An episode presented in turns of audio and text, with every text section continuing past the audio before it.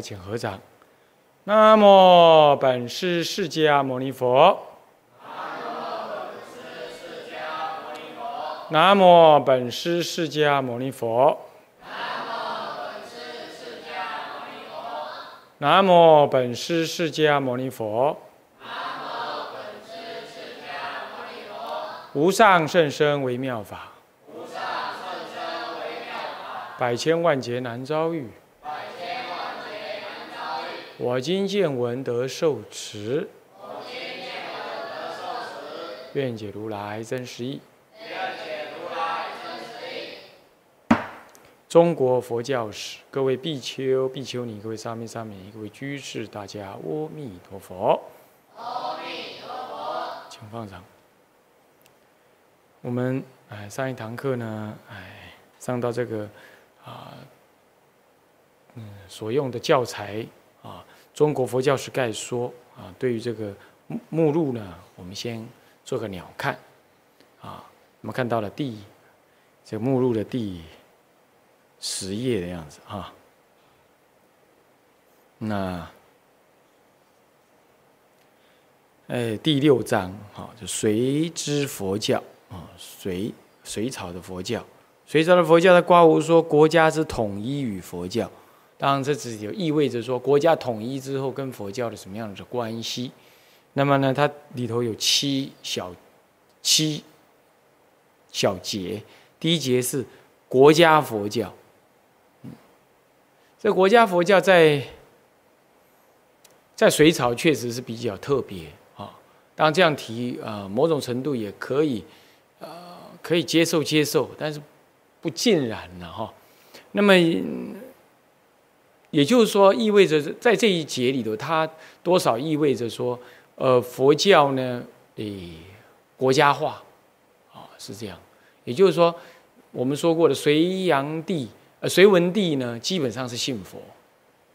那么早期以来，一直以来，隋文帝的儿子，呃，就是后来的隋炀帝哈。那么呢，他一直就是亲近，呃，智者大师。啊，那这样子的儿子在亲近智者大师，这不老老爸不可能不知道嘛？是不是？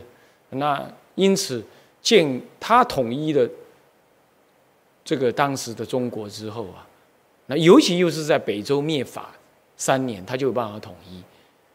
那他北周是他最后的敌人呢，啊，你要知道，阻扰他统一的最后敌人啊，他能够这样子，那多少也会感觉到，嗯，灭佛是错的。所以他为了当时的形势，也为了呢，嗯，这个诶人民的期望，哦，他特别的标举佛教，啊，再加上他自己的渊源。他儿子的渊源等等这样子的，所以在这隋朝的三十年当中呢，啊，虽然包括隋炀帝后来的所作所为，并不是在历史上很好听，名声并不是很好听啊，但是呢，哎，这段时间在历史的这个关键点上面，他既统一而又强力的护持佛教呢，这个跟后来后一次的会昌法难呢，是毁佛教。而又造成大分裂，然后呢，继续动荡不安的，这是截然不同的的的的的的客观环境啊，哈的政治环境。那么在这种情况呢，我们应该可以看得出来，嗯，它的一个特殊点，它的一个特殊点啊。那这个呢，多少也跟智者大师有关呢，啊，智者大师当时可以说是当时最重要的。一位佛教界的大德，好，那可以说，你看像国清寺的建寺，他说人家说隋朝古寺，为什么隋朝啊？因为当时国清寺的寺基啊，寺庙的那个建建设的位置啊，那就是智者大师在入灭之前，直接跟杨广啊，也就是后来隋炀帝，也就是隋文帝的儿子啊，现场这样画的，就跟他讲。嗯，这个应该啊可以在这里建寺。那甚至于还说了“国清寺乃成”，啊，国清寺成，所以后来这个才叫国清寺。为什么要国清啊？就是说国家统一了，啊，他讲清字，他不讲统一这个字，清明、统一、一致，啊，这叫国清。说国清事乃成，就是国清事成，所以这一语成谶呢，就是后来果然如是啊。他呃，隋炀帝呢，呃，以以一个呃，算是军官的立场，然后最后呢，啊，这个。众人所归啊，那么就改朝换代，然后建立了南北统一的大的很久分裂很久的一个大帝国，啊，那么呢，这个是对国家当时的人民来讲，那那那种感觉是很不一样的，整个国家展现的那种气氛、气度、气图都是不太一样。然后他运用了南北两朝都基本尊奉。为主的这个佛教呢，还有刚刚才被毁的这个佛教呢，才去兴盛，这都有关系哈。所以说，他跟智者大师这个这件事情跟智者大师是应该多少是有关的啊。那 可是这个在国中国的历史上那特别有关哦，因为他迎接来了一个强盛的嗯隋唐盛世的佛佛隋唐盛世的佛教。所以说，国家佛教这个标题跟后来唐代的国家和佛教是不一样。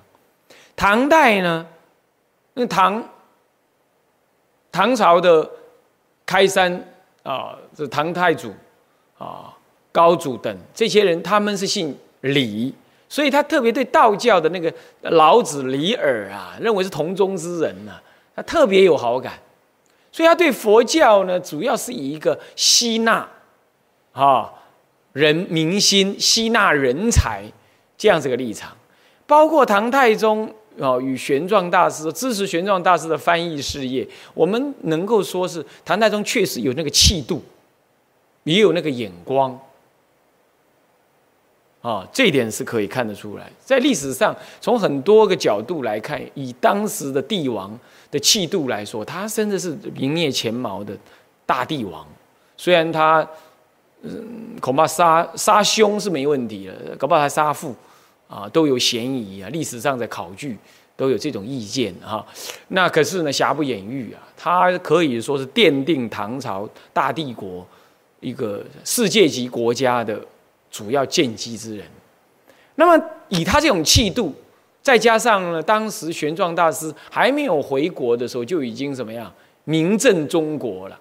啊，这个这个在在在在五印度以及西域这一带呢，可以说是国际间的第一学者。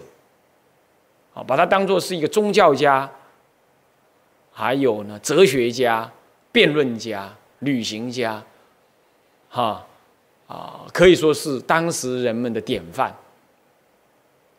啊，典范重要的一种一种，几乎是完美人格的典范。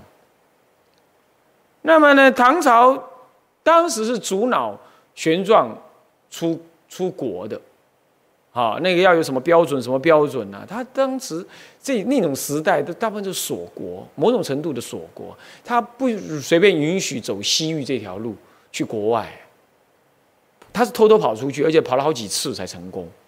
但是因为在国外。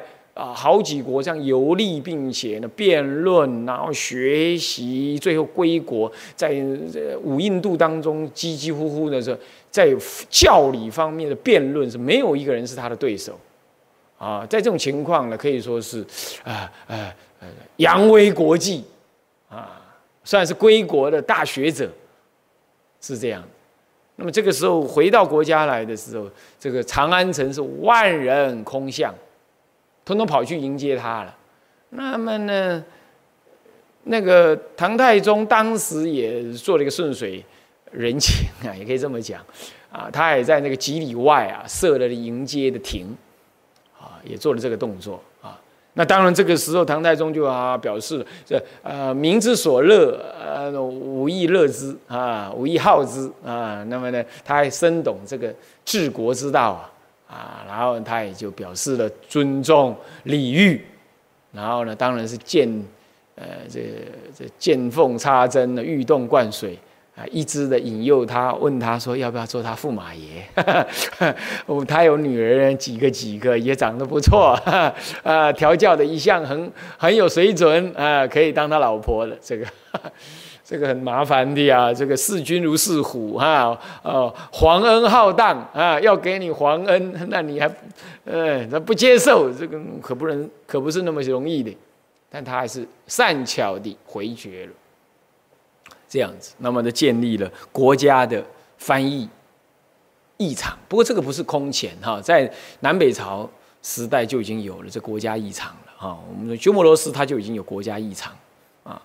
所以说国家跟佛教的关系，他就不讲国家佛教了，标题就不一样啊。所以基本上他是爱财，并且本人有气度，他并不是像隋炀帝、隋文帝这样子的，对佛教是有信仰的啊，他并不是啊。虽然唐朝几个皇帝都有信佛啊，都有信佛，但是呢，你要知道一个很残酷的事实，他们当时。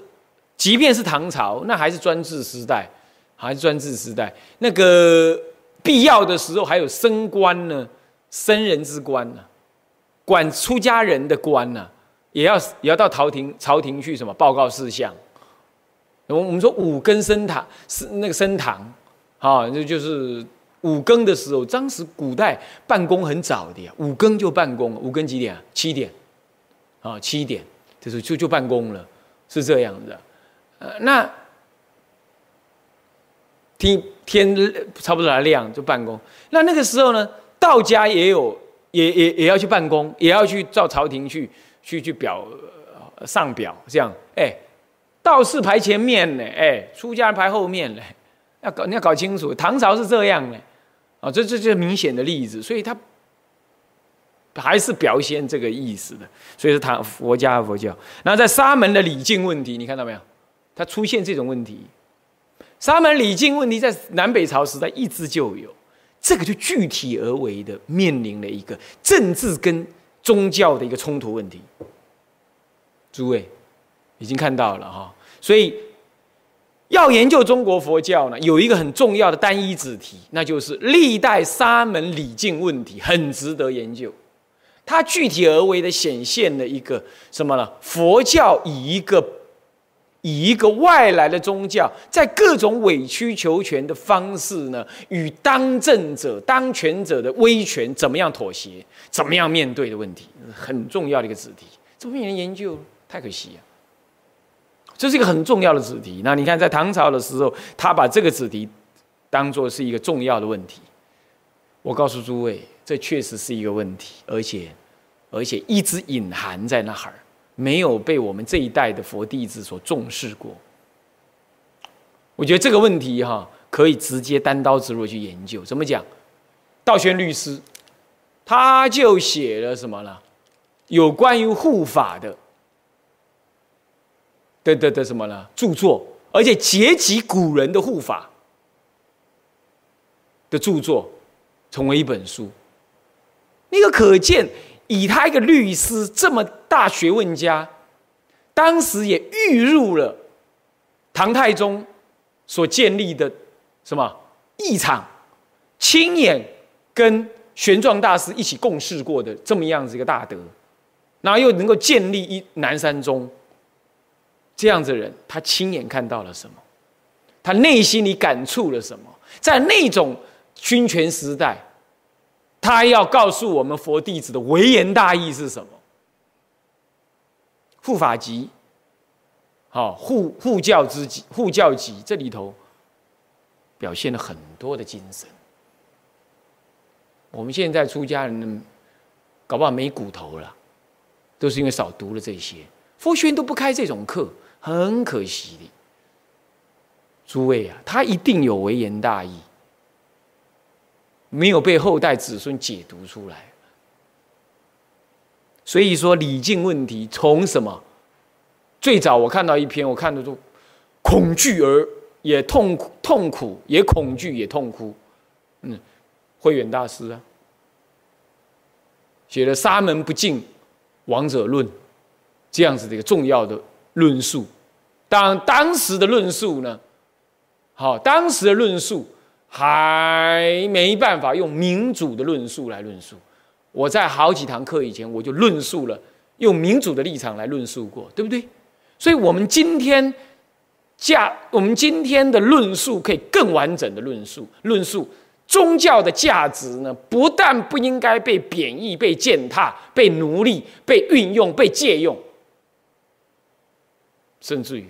应该要认清楚宗教家的身份跟价值。事实上，所以政治在这个世界上唯一能够跟政治力量相平衡的，我们不要讲对抗，相平衡，只有宗教力。我们已经找到一个论述的一的基础。那这个要对照古德，您看看古德讲的是多么的婉转而而怎么样？我们可以说是委屈啊，在那个军权之下，然而。他们敢冒生命的危险，得罪一人即是没命哦。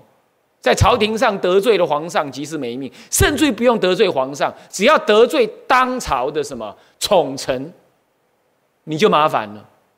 那这是现场文武百官当中，他就马上告你什么样污蔑皇上，对皇上不敬，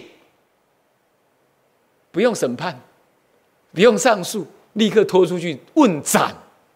到这种程度哎，可是我们的出家人，我们的祖宗，敢于在朝廷上跟皇上辩论，辩到他没话说，然后就这样带着人头走出来，这个能耐要机智，要勇气，更要有护教的坚持。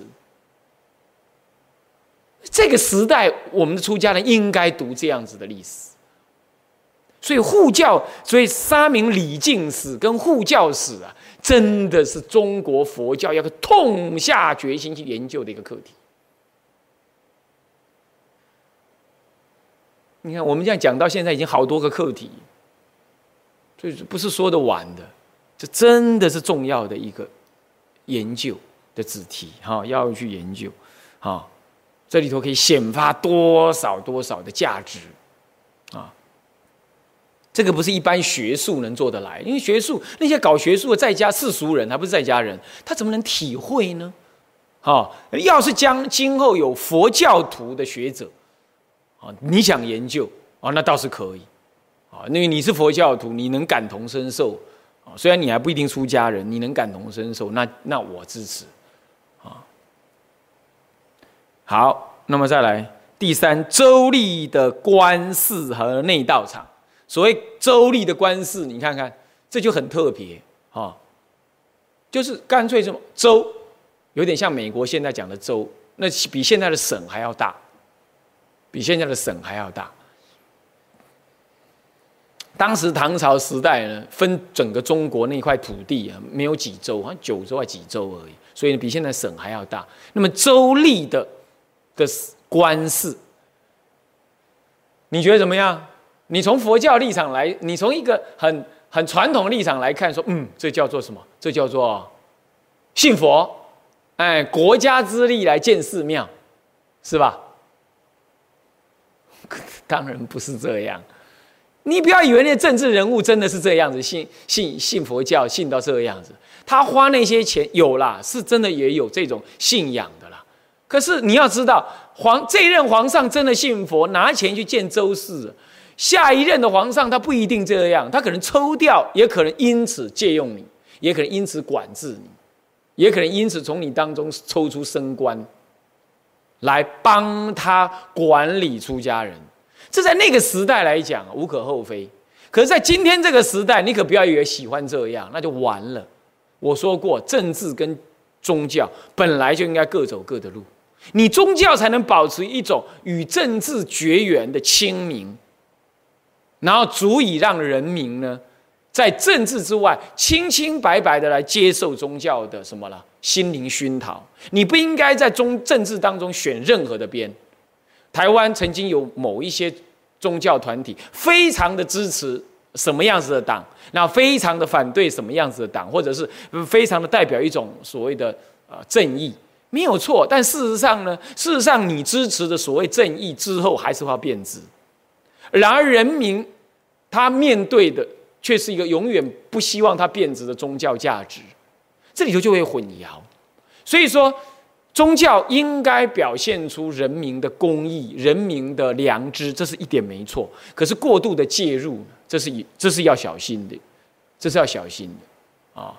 所以不应该变成宗教呃政治的工具无论任何理由啊，他是什么佛菩萨，没有可能的啦。政治人物怎么会是佛菩萨嘞？的的的，佛菩萨不会这样做的。但政治人物有可能是好人。但是那个好人也面对共业，所以应该是表达一种什么？表达一种尊重，表达一种支持，但是不应该走入前线，并且挂入实质的升官的关系，这不适合。但是在那种时代可不是，他要建绅士，他建了官官事，建了之后还得指派人去住，还指派人去住，你还不能不去住。当时是真的是这样，说，就就就就就这就是所谓的。所谓的专制时代啊，这没办法。那今后我们可不必如此了啊，别也不应该如此啊。那么在内道场，那是又是什么意思啊？当时的内道场不是佛教才有，不是只有佛教在做内道场，道教也一样，他们各自都有，都到皇宫以内去做祈福的动作。哦，是这样。所以他基本上相信什么样？相信在宗教力量能够安定，或者能够增上什么东西。即便他不是很很信仰那个宗教的内容，他也会相信这样的力量。这一点是比现代的人呢好些了，哈他，就算不太懂嘛，他也愿意去引入宗教的这种形式跟价值在他的朝廷之内，这点还还算可取啦。这个内道场啊，是这样。那再来僧尼的布籍以及度牒和戒牒等。度牒、戒牒、布籍，这个是一贯的，也就是说，他用这个方式来进行对出家人的什么呢？资料的掌控，甚至于出家人数目的控制，是这样子。首先，第一个就是说，你要出家要度牒，国家考试是国家级考试哦，很恐怖哦。当时唐玄奘大师呢，他考。要去考试的时候，人家还问他：“你这么年轻，你来考试？”他还跟他抢白：“那佛教如何这般呐？怎么怎么？”哦，那个考官对他另眼相看。啊，是这样，要国家级的考试。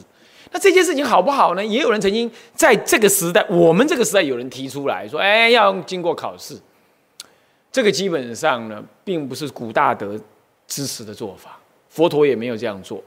佛陀一再的要求是僧人自治，僧人自治，啊，要不再不济也要僧人的团体组成组织来自治。那这这这再不济就这样了，你不能由国家的政治智力来决定你的宗教信仰的可不可以及怎么行，那还得了？那已经完全介入了宗教内部行为了，这绝对不可以的。好，那就是那就政治凌驾宗教了，这很明显呐。我要出家是我的宗教信仰的表现，对不对？剩下来是宗教界里头的师傅要不要剃度我，那是他专业的考虑，那我没话讲。你国家还要说我可不可出家，那这干你什么事啊？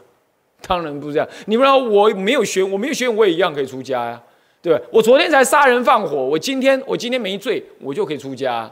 是不是这样子啊？这、这、这、这、这、这、这、这就绝对不能由政治智力的来介入的。但是当时是这样介入，然后呢，介入了你出家，同时也介入了你受戒。哦，那更严重，介入了你受戒。那当时这两个一介入，当然他就对你就有所登记了嘛，就登记你是谁，住在哪里，你的一切什么祖宗八代了，什么全部都记录下来，这样子啊，那么就是这样。这个情况每个时代都有，到今天这个时代，当然呢，国家以所谓国家安全的名义啊，他对很多的人民的资料都掌控着。但最近又在想方设法想说什么？哎哎，身份证要按捺指纹，啊，然后呢说什么？诶，去大陆呢要报告行踪，这是可怕，真是可怕，不倒退多少啊？这是可怕啊！啊。那当然，这个是大家痛骂一阵之后，当然就没又没话讲了嘛。不是谁哪个为官的人在这种时代会想出这种怪异的思维啊？这是令人可耻。你，你要觉得是这样子的啊。那么当时呢，确实他进行了这个，那不是这不能人人家是人家那一千一千七七将近千年的事啊，那当然不算数啊。再来，森尼的管理制度看到了没有？管理制度，这大家好好了解一下啊，好好了解一下啊。诸位，宗教家有没有什么特别的管理制度？可不可以有特别的管理制度？可不可以啊？不可以的啊！这务必要理解啊！我刚刚不是一再说吗？宗教跟政治是平等的，谁不管谁。但是宗教人士在这个时代当中，他受限于一般性的法律限制，这是没话讲，因为他也有人民这个身份。所以一切作奸犯科、犯刑法、民法，通通适用，那就这样了。你不能在法上加法，对于所谓的宗教家多一个法律来控制他。第一，他不是公职人员，他也不领公家的钱，所以他没有必要受公职人员的这种多余的法来限制。第二，他是神圣的宗教家，本来的本质上就跟政治平行的。所以，他更更不能够被法上加法控制。然而，他终究是一个国家的国民，所以他受限于一切国民所该遵守的一切法律，并不需要有特别的什么呢？有特别的开许，那叫平等就可以。这就叫平等啊！你不能因为他是一一群特别的人，所以我就要制一个法来特别管理他，这是不对的思维。这完全就是这种所谓专制时代的思维，这这在中国早先以儒家为主要的政治思行政体系的思维之下，都一直想要这样做，政治最大，从来中国人就是政治最大，就是这样子。好，这官大学问大，道德也跟着大。这这都已经民主时代了，你还这样想，那就太荒唐！不能够再这样。但是那个时代确实是这样，所以我们研究一下，了解以前怎么干，你就可以看到，现在竟然还有这种影子，竟然还有这种影子。你比如说啦，竟然还会定一种法律，说，哎哎，寺庙的土地如果要买卖，自己要买卖的话呢，还要经过国家政府同意，这不知道哪门子哈？我买我寺庙买地，哪一毛钱是你国家帮忙出的？没有嘛？那就像我私人我有一块土地一样，那我我要去我要去买卖，那是干干你什么事啊？那你说，哎，你这个是公法人？什么是公法人？公法人是一群人运用着一个价值标准来建立什么？有通过国家的认证来建立他内在的公信力，以此来对外募款，这样的公法人，这样叫做财团呃，这样叫做财团法人或者是一个慈善法人，这是有可能。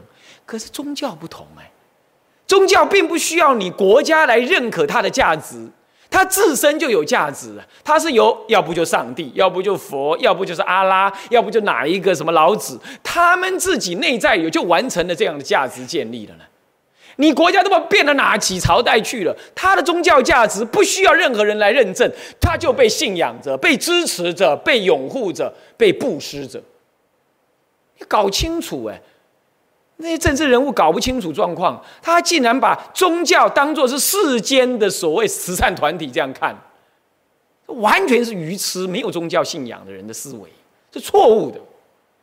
啊，他就是这样思维，他他认为说，哎，既然类似像红十字会啦、慈善法人也被我政府所管，那为什么宗教也是慈善法人不被我管？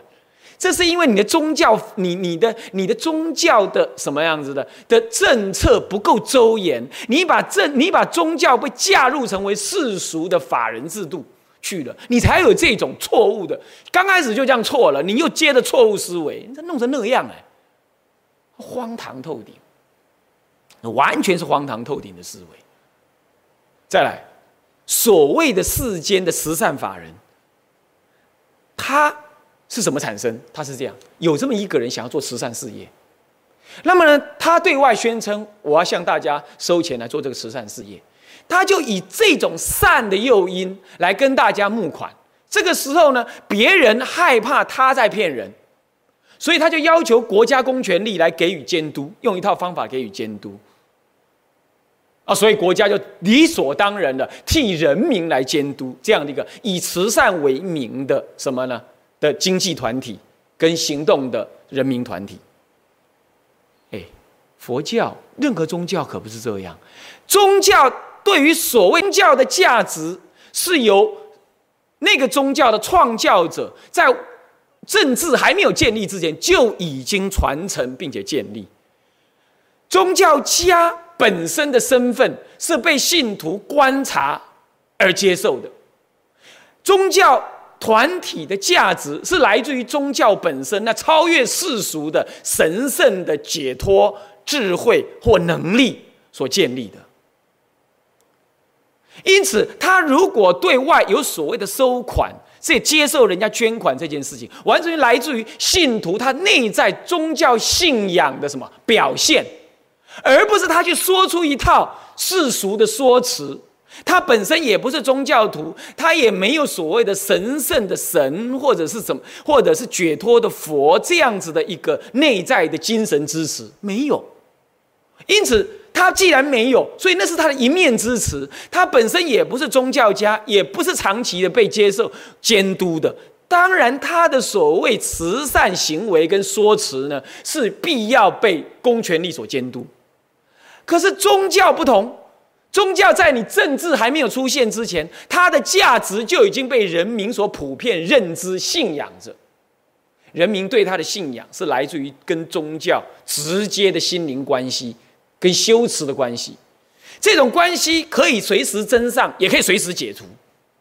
他们的所谓奉献的行为，是他内在里头的宗教的什么修持行为的一部分呢？这不同于所谓的世俗的基金会说我是捐款是支持他的那个说辞，他基金的那个价值，那个价值是世俗的价值，当然需要公权力的的的的所谓所谓监督。这种修行宗教的价值是由信徒内在体会而直接给予信任的。这种信任，他可以随时抽回，也可以随时增上。这完全是宗教内部的事物嘞。你怎么可以把它当做是一种类似世间的慈善基金一样来给予监督呢？完全是颠倒思维，搞不清楚状况。谁搞不清楚啊？自己佛教徒、自己宗教徒也搞不清楚状况。那你都搞不清楚状况了，你当然会去叫那些那些更搞不清楚状况的政治人物来，呃，你的一条法律来管我吧？哪一门事情啊？那个人这样讲：“哎呀，如果没有政治介入来管呐，而我们的基金被盗卖了、被盗用了，就没人知道。哎，我们庙上的庙产如果被坏子孙所卖了，那就完了。这什么哪门子话啊？哪一个家庭里头，哪一个家富过三代？有有人家庭里头家里有出了不孝子啊，他怕出他出了不孝子，所以我这个我家的财产就全部委托政府托管了。这是你们家里自己的事嘛？”是不是这样子啊？佛陀早就告诉我们嘛，一代一代教育要把我们的弟子教育好嘛。你自己颠倒，没把弟自己子弟教育好，那你你你你把钱财交给他去掌理了，他去倒卖了或怎么样子，这就是你宗教内部的问题。你怎么可以引入这种政治势力来给予管理呢？那这样就错换了宗教的尊严跟价值了。那怎么会有这种头脑是这样思维的？你不去治本，你去治标，啊，治标还引狼入室，那不是更荒唐吗？完全错乱了宗教的价值跟意义。千万不要这样思维，没有这种思维法。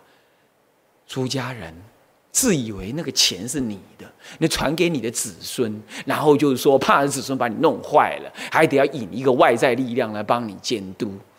你看这种思维方法本身就多可疑。你为什么不引入贤人来交接？为什么一定要传给你的子孙呢？这些钱哪一毛哪一哪一分是你赚的呢？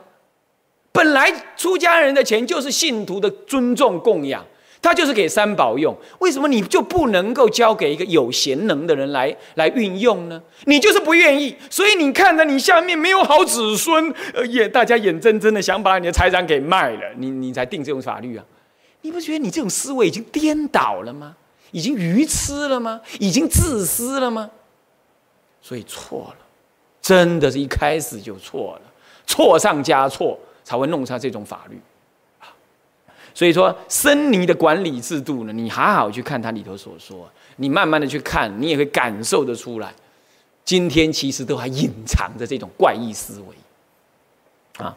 森尼的社会活动，就是他讲社会活动啊，我是觉得很难听了啊啊！怎么他会标举成这样啊？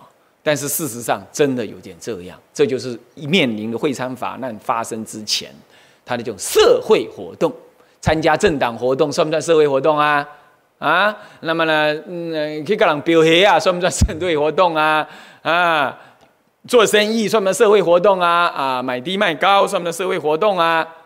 你当出家人只顾着干这种事，只只顾着呢，哎，这个总统要来了，我在门口张望啊，看看来了没有啊？那一副表现的非常的呃投入的那个样子，你你你你算光头熟汉还是什么人？像这样子的态度，都让人觉得可笑又可怜。这就是社会活动，这就是社会活动了。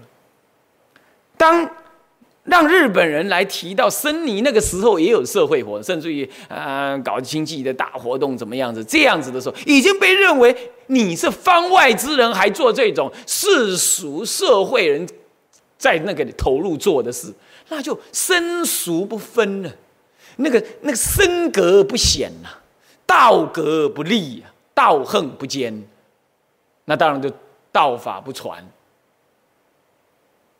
道德不高，对不对？啊，诸位了解了吧？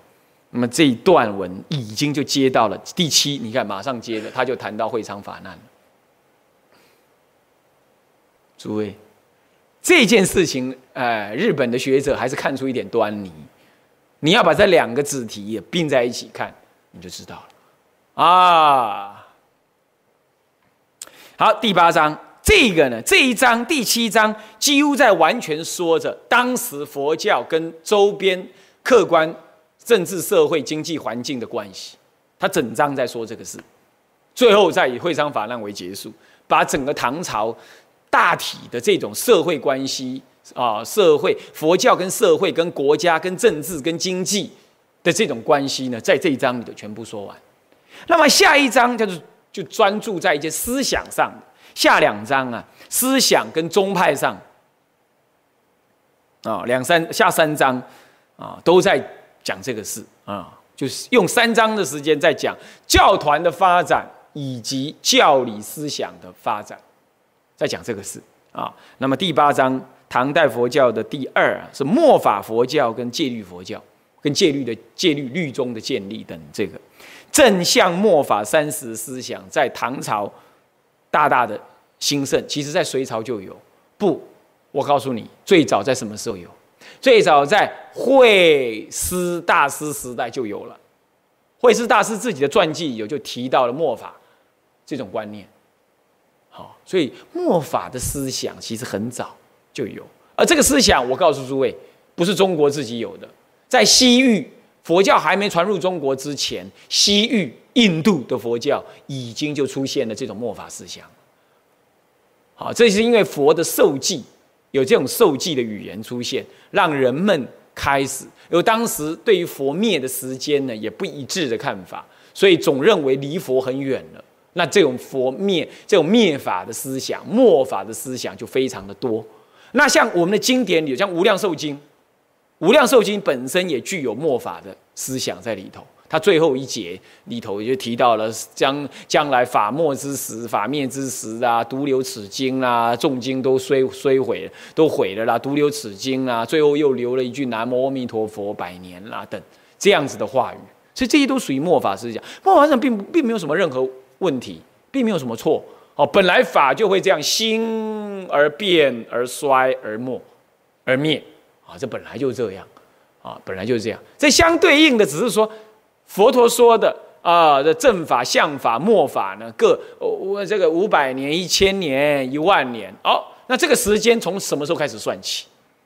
当时佛灭时间被推得很远，所以当时就很快就感觉自己进入末法时期。那现在根本不用什么讲什么时期了，因为现在我们已经直接进入末法时期了，大家都承认了，是不是这样啊？因此反而这种时期的感觉就没那么强烈。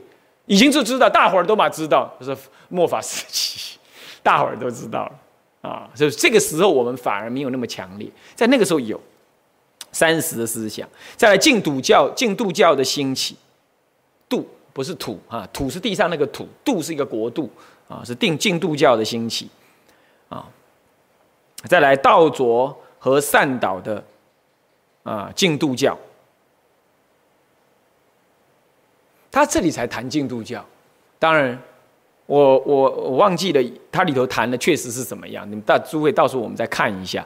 哎，其实净土教早起的更早，好，南北朝时代就已经净土教就早就谭鸾大师他本身就提倡净土教，那慧远大师这都没话讲。那他在这里特别提净土教，啊，这个呢，当然指的是因为他们熟悉。日本人熟悉净土真宗的来源，主要以谈道卓跟呃，尤其是导大师的思想为母体，所以他在这里特别提净土教的兴起，有提这几位，还提了啊第四节呢，慈明、法照、少康，这都是净土教的重要祖师，哦，所以在这部分在提的是净土教。那净土教它常常又被跟正法、相法、末法的思想被结合在一块儿。是有，确确实我们中国祖师有这样的结合，但我们到今天也还是这样，十指法末，众生根略，所以呢，唯有念佛呢，能够得以成就。这种说法到现在都还是被引用着，对不对啊？好，所以说这法末思想先，接着净土教兴啊，这种在逻辑上也不为过啊。接着呢，律宗的博兴，律宗博兴在唐朝呢，确实也。也也是真的，好像律道宣律师就是唐太宗时代，啊，他建立了南山律宗。当时东塔四派、西塔四派，还有南山南山派，最后呢，以南山派他个人律师本身的修持等等，哦，那么呢而流传下来。像怀素，都都就是我自己是东塔四派的人，他又是书法家，又是律师，又是个大律师啊。讲，那四分律的三派啊，就讲的东塔、西塔跟所，呃，跟所谓的那个呃南山寺啊，南山南山派啊。再来第九章呢，接着谈两宗，就华严宗跟禅宗啊。华严宗的开创，然后谈到华严宗的三位大德啊，呃，法藏、城关、城关四祖、法藏三祖的样子。啊，然后呢，这个宗密五祖啊，清凉城关啊，那么呢，呃，是武则天时代的人啊。那宗密啊，到了宗密呢，华严宗就又就差不多中衰了，因为宗密开始跟当时的禅宗呢走得很近，他的思想开始就开始就被研究，就开始有转化。远离了法藏本来有的思想啊，那华严宗之叛教哦，这有就提的属于教理思想的部分啊，也可以看一看啊。到时候再再来是禅宗，还有百丈，谈到了谈到了重要的禅宗的什么制度，新的一个教团制度出现，这影响中国很深的啊。这是百丈立清规，哦，马祖创丛林。的这样子的一个一个一个重要史实啊，那么这个也是在唐朝时候呢，才大大的兴盛，大大的兴盛起来啊。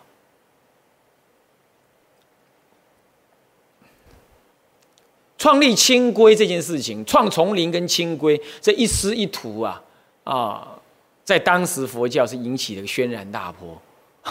为什么？因为你知道，在唐朝戒律是很新的。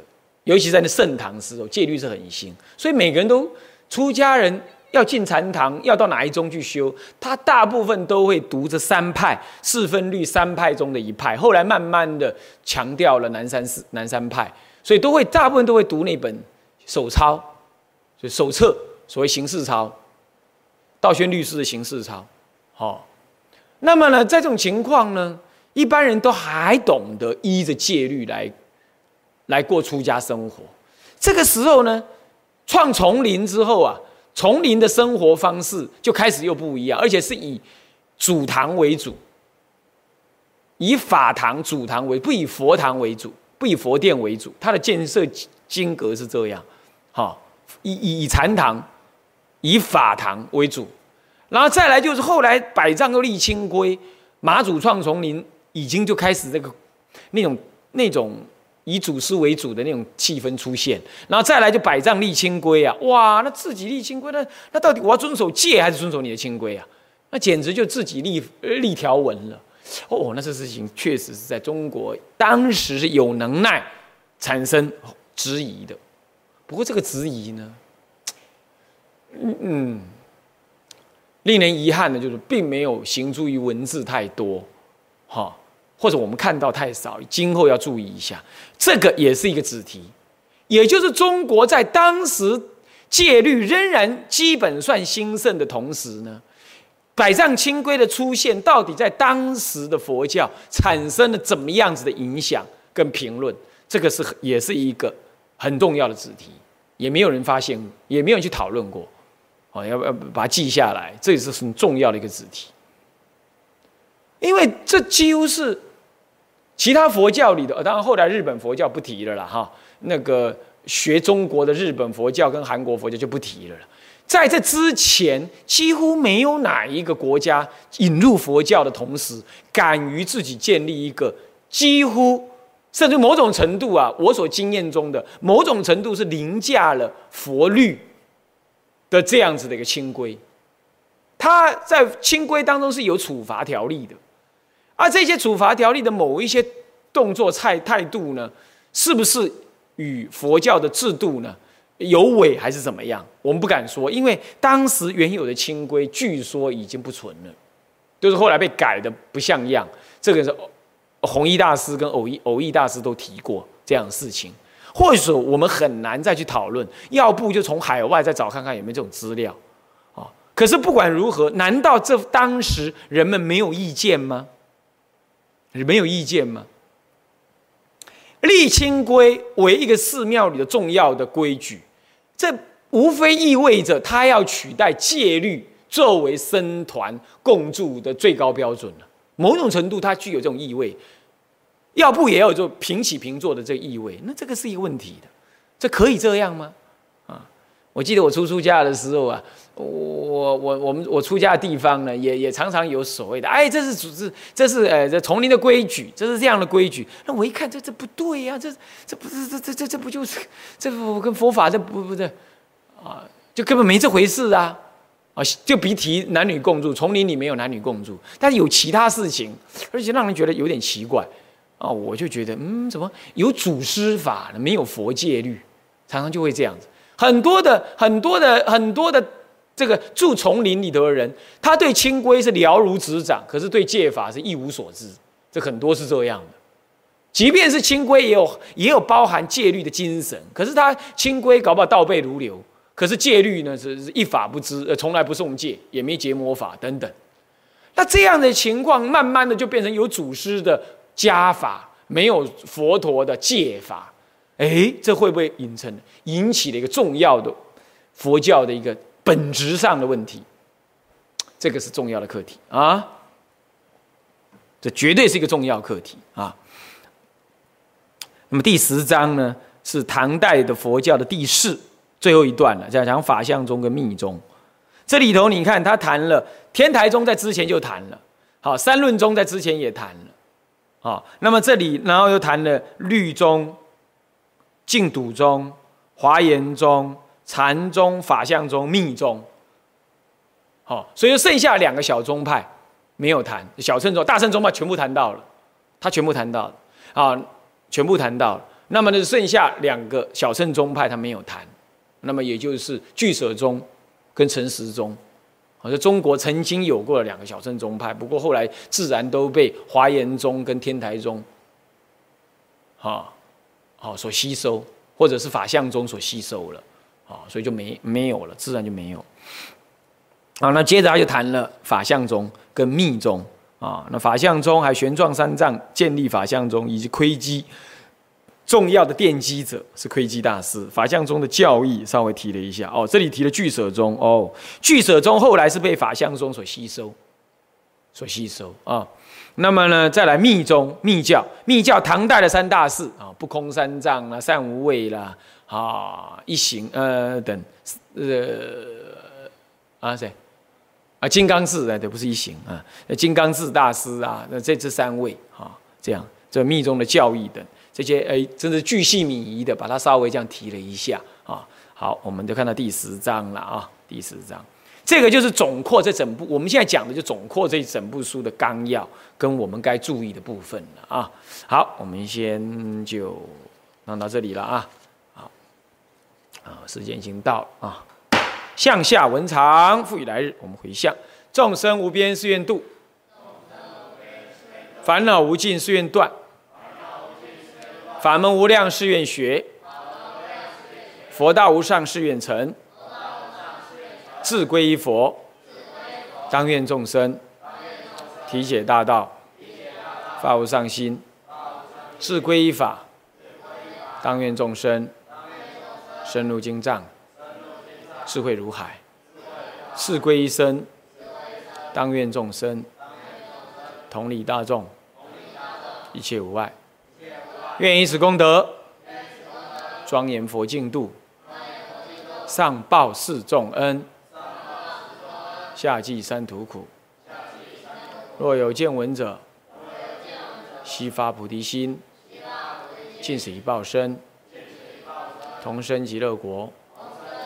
南无阿弥陀佛。南无阿弥陀佛。南无阿弥陀佛。